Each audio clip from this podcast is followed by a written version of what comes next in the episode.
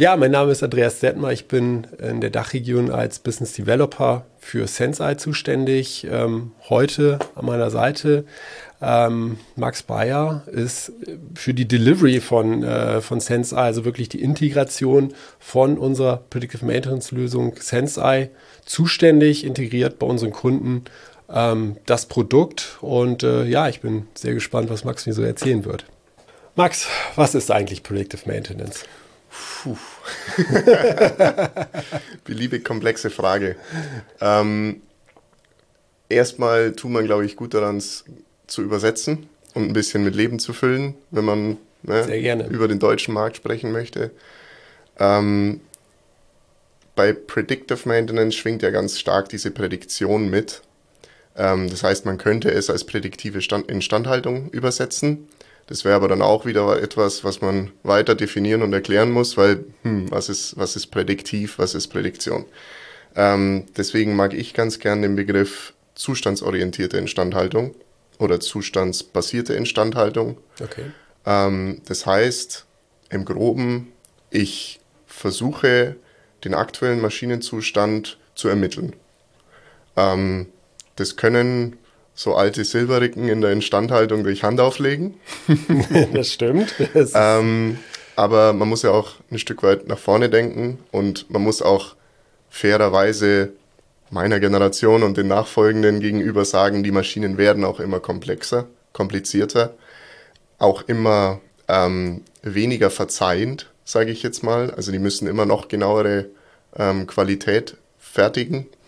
Und deswegen ähm, ist einfach dieses, dieses ähm, Gutband, sage ich mal, in dem man Qualität fertigen kann, es wird einfach schmäler. Mhm. Ähm, und wir haben ja einen riesen Fundus, ähm, sehr, sehr viel Potenzial an Technologien, die man dafür verwenden kann, um diese Transparenz zu erzeugen.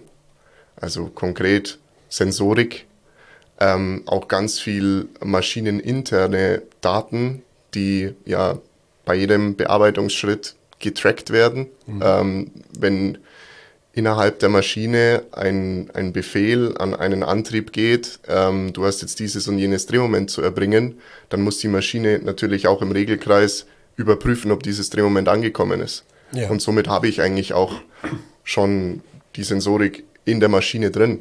Und dann muss ich mir eigentlich nur noch Gedanken machen, wie ich an diese Daten rankomme. Sind das häufig sonst Probleme, an ähm, Sensordaten zu kommen? Wie, wie sieht es denn aktuell so aus? Wie ist, das, äh, wie ist es denn um unsere Industrie gestellt? Ähm, sind die Daten immer schon vorhanden oder sind das auch Probleme, äh, auf die wir eigentlich dabei stoßen? Hm, manchmal sind die Daten wirklich einfach nicht vorhanden und sind eigentlich auch nicht zu bekommen. Hm, okay. Ähm, also es gibt schon Fälle, wo man sagt, da ist vielleicht ne, nach wie vor eine reaktive oder eine präventive Instandhaltungsstrategie ja. einfach das Maß der Dinge. Ähm, oftmals sind aber die Daten da, mhm, okay. aber sie liegen halt noch nicht schön sauber auf meinem Server oder in meiner Cloud. Ähm, und dann kann man aber andere Fragen stellen, sage ich mal. Mhm. Dann, ist die dann ist die Frage, welche dieser Daten in diesem großen Fundus, den man zur Verfügung hätte, ne, so eine äh, so eine Parameterliste kann ja. sehr, sehr lang werden. Ja. Das heißt, man muss ja auch die richtigen Daten erstmal identifizieren, ähm, die mir Rückschlüsse überhaupt zulassen auf die auf eventuelle Fehlermodi, die ich übermach, überwachen möchte. Ähm, und dann kommt man halt häufig zu dem Punkt, die Daten sind in der Maschine, aber sie sind halt nicht maschinenverarbeitbar schon irgendwo okay. gespeichert. Sprich, sie sind noch in der OT, ja. in der Automatisierungsebene, ähm, im Schaltschrank weggesperrt, aber sie sind halt nicht in der IT, dort, wo man sie auch kostengünstig einfach so oft verarbeiten kann, wie man möchte, mhm. ne? weil das natürlich auch ganz wichtig ist, wenn man dann in Richtung Predictive Maintenance geht. Ähm, man verwendet, wir, wir ja auch und auch ganz, ganz viele äh, Marktbegleiter verwenden zum Beispiel Machine Learning dafür mhm. ähm, oder halt andere statistische Modelle und halt einfach, ähm, ich sag mal, Prozeduren, die sehr viel Rechenleistung erfordern. Ähm, und das mache ich natürlich nicht auf der Feldebene. Ja. Ganz klar. Das heißt, der Weg in die Cloud muss gegeben sein. Der Weg in die IT-Technologie, sage ich mal. Also ähm, es gibt immer auch Szenarien, wo ein Server vor Ort mehr Sinn macht als die Cloud. Die Cloud hat natürlich ihre Vorteile und in unserem Fall zum Beispiel spielen wir diese Vorteile gnadenlos aus. Mhm. also dass man dort halt ähm, super schön skalieren kann, ähm, sich keine Gedanken über Serveradministration und dergleichen ja. geben kann. Ich will jetzt da gar nicht in die Tiefe gehen. Ähm, aber diese Vorteile muss man eben auch mh, mm, nutzen ähm, und die Nachteile vielleicht für sich gar nicht wirklich als Nachteil bewerten, sondern es ist halt eine Charakteristik. Ähm, und dann ist die Cloud halt das Mittel der Wahl. Mhm. Okay. An der Stelle. Okay. Das heißt, aktuell die Probleme, also warum Predictive Maintenance auch eingesetzt wird. Ähm, ich habe es an den Silberlocken äh, etwas gehört, dass äh, also Arbeitskräfte spielt dann, äh, spielt dann Thema häufig, wenn Predictive Maintenance gewünscht oder auf die, auf die Roadmap gesetzt ist. Ja. Ähm, aber eben auch die, die Engpässe in der Produktion, ähm, dass die Produktion eigentlich immer am Limit fährt und ungewollte Ausfälle ja schwer zu kompensieren sind. Und all da kann ja Predictive Maintenance eigentlich helfen. Korrekt, ja. Also letztendlich ist es einfach ähm, ein sehr, sehr mächtiges weiteres Werkzeug, mhm. das man der Instandhaltung an die Hand geben kann. Ähm, so wie es heute ganz normal ist, dass ähm, ne, der Mechaniker seine Messuhr hat und der Elektriker sein Oszilloskop. Ähm, so und in vielen Instandhaltungsorganisationen. Also ne, wir, wir, stellen immer so dar, das einen sind die, die noch mit dem Schraubenschlüssel arbeiten und das anderen sind die, die anderen sind die, die äh, irgendwie nur noch in der Cloud arbeiten, sage ich mal. Das, mhm. So ist es ja nicht. Ähm, das heißt, wir haben ja schon auch seit vielen Jahren zum Beispiel das Thema Condition Monitoring ja. in vielen, äh, in, in, in, vielen Branchen. Ähm, warum in also warum ist das branchenspezifisch? Weil Condition Monitoring einfach dazu tendiert, sehr teuer zu sein.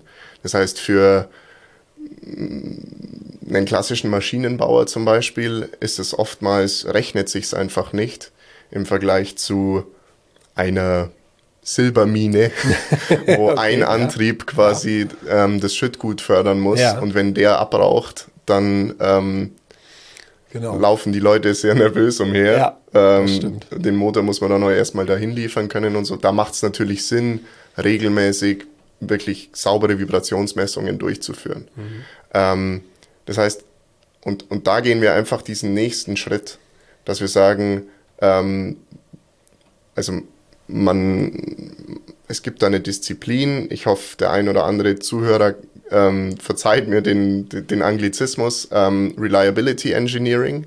Das heißt, in einer zeitgemäßen Instandhaltungsorganisation hat man heute schon Personen, die sich ne, Zuverlässigkeit auf die Fahne schreiben. Mhm, also okay, die ja.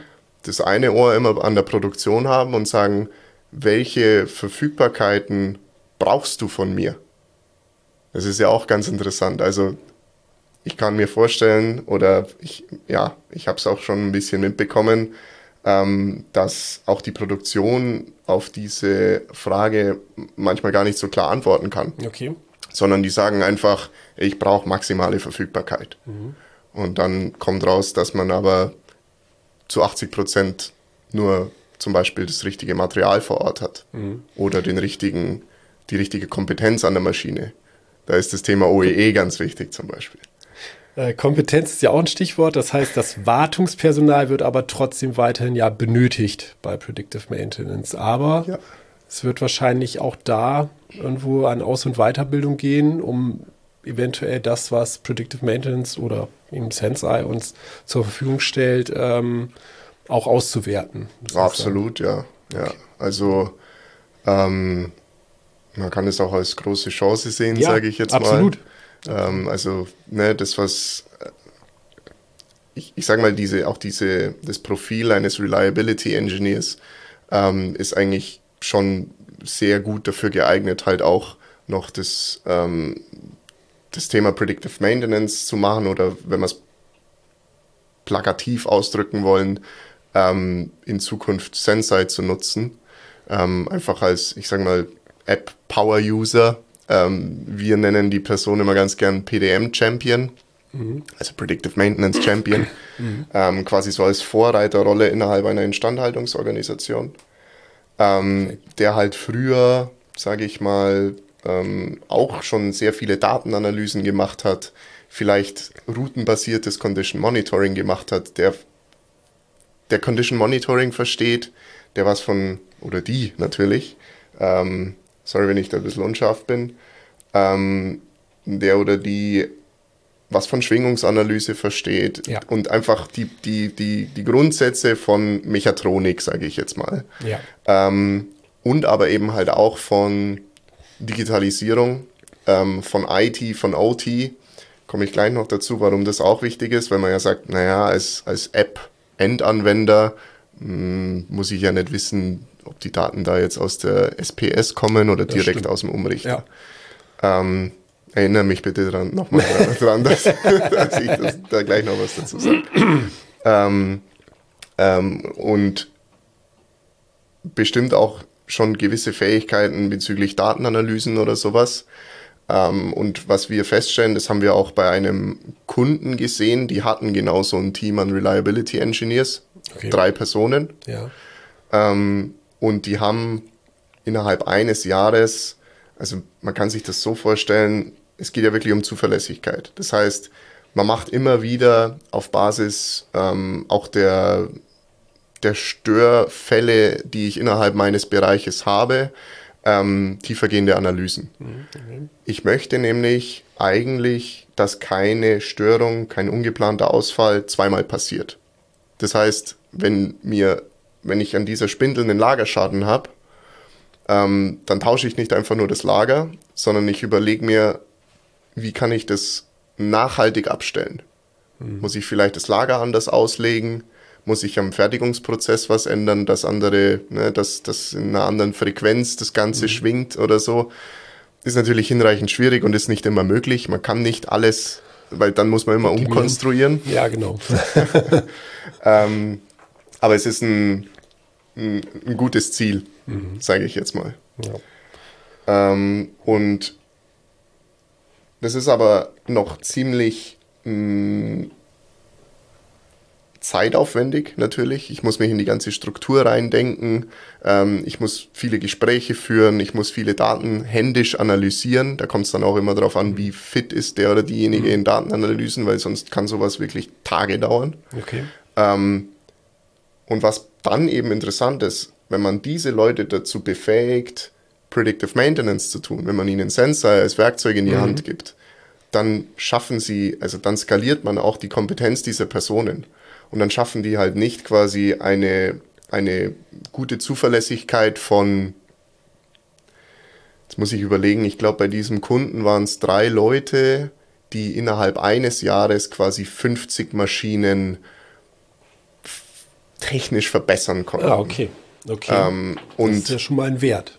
Und ähm, ich sage mal, das, die, den Bedarf, der Bedarf, dass diese Maschine optimiert werden muss, wurde halt so identifiziert, dass man warten musste, bis was ausfällt. Mhm. Vielleicht sogar mehrmals, dass man mhm. sagt, ja, okay, da, da scheint jetzt quasi der Root Cause bei der, er also sorry für das Englisch schon wieder, ähm, die tatsächliche Fehlerursache gar nicht, vielleicht gar nicht behoben worden zu sein. Mhm. Beim, ja. beim ersten oder beim zweiten ähm, Instandsetzungsbestreben. Ähm, ähm, und, und dieser, also erstens, durch, durch Sensei wurden es halt aus, aus 50 wurden es 1000. Okay. Weil du einfach, weil du ja nicht für alle 50 Maschinen immer diese tiefe Analyse brauchst. Ja. Ähm, und weil du ja auch gerne mal eine Maschine vielleicht zwei, drei Jahre in der Überwachung lassen kannst, die sich auch gar nicht meldet. Mhm. Aber du kannst trotzdem sagen, du hast die Zuverlässigkeit dieser 1000 Anlagen, kannst du, ne, du kannst abends ruhig mhm. ins Bett gehen. Okay. Weil du weißt, wenn, wenn was wäre, dann würde Sensei dementsprechend vormelden mhm. und dann kann diese Person mit all ihrer Kompetenz sich darum kümmern, dass es im besten Fall, dass diese Anlage auch gar nicht in den Ausfall geht. Mhm.